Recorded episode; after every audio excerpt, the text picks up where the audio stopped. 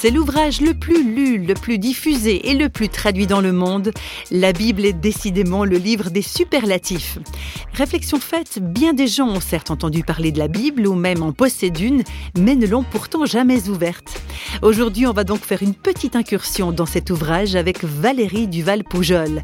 Elle est doctorante en théologie et enseignante de grec biblique à l'École des langues et civilisations de l'Orient ancien à Paris. Valérie Duval-Poujol est également l'auteur d'un ouvrage intitulé 10 clés pour comprendre la Bible. Alors, ce mot Bible, ça vient de la ville de Byblos. Nous sommes en Méditerranée et c'est la ville qui fabrique les papyrus. Et on va partir de ce Byblos pour fabriquer le mot livre en grec, biblion, au pluriel biblia, et ça va nous donner par le latin le mot Bible. Ça veut dire que le mot Bible, c'est cette bibliothèque portative à laquelle on peut avoir accès 24 heures sur 24, une bibliothèque avec ses trésors. Quand on dit donc une bibliothèque, ça veut dire que vous avez différents genres de livres avec des histoires, des poèmes, des prophéties, etc. Et on peut se plonger dans ces différents genres littéraires. Et ce qui me paraît très intéressant, c'est que finalement, à travers la rencontre de ces histoires d'autres êtres humains, on va finir par rencontrer aussi le tout autre, le créateur. Et c'est ça qui est intéressant, qui vient un petit peu nous, nous titiller.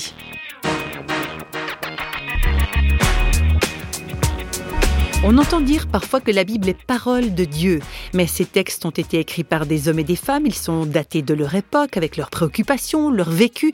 Alors comment ça s'articule ça Parole de Dieu, parole des hommes? Alors il y a un mot-clé euh, en théologie chrétienne, c'est le mot de paradoxe. Le paradoxe, ce sont deux vérités contradictoires, mais que nous avons besoin de tenir ensemble pour rendre compte d'une réalité, d'une vérité. Euh, le paradoxe, c'est par exemple le fait que Dieu, il est trois, ils sont trois personnes, et en même temps, il est un. Nous sommes des monothéistes, mais en même temps, nous disons que Dieu est Père, Fils et Saint-Esprit. Ça, c'est un paradoxe, vous voyez, deux vérités contradictoires. Nous n'avons pas à choisir entre ces deux vérités.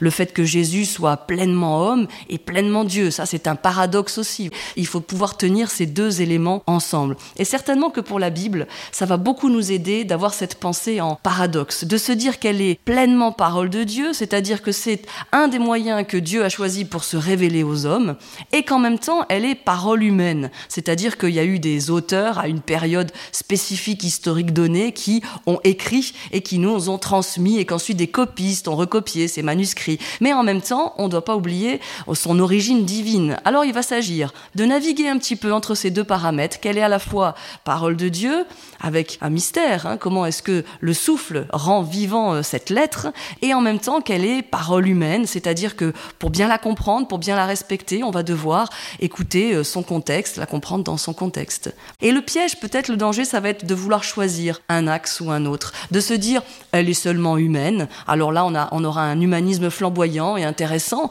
mais finalement, on travaillera sur ce texte euh, sans réellement vouloir y écouter peut-être la voix du Créateur. Ou alors de se dire, elle est seulement parole de Dieu, parachutée, euh, comme s'il n'y avait pas eu des, auteurs humains hein, qui avaient écrit avec leur propre style, leur propre faute d'orthographe parfois, et d'oublier un peu cette double dimension.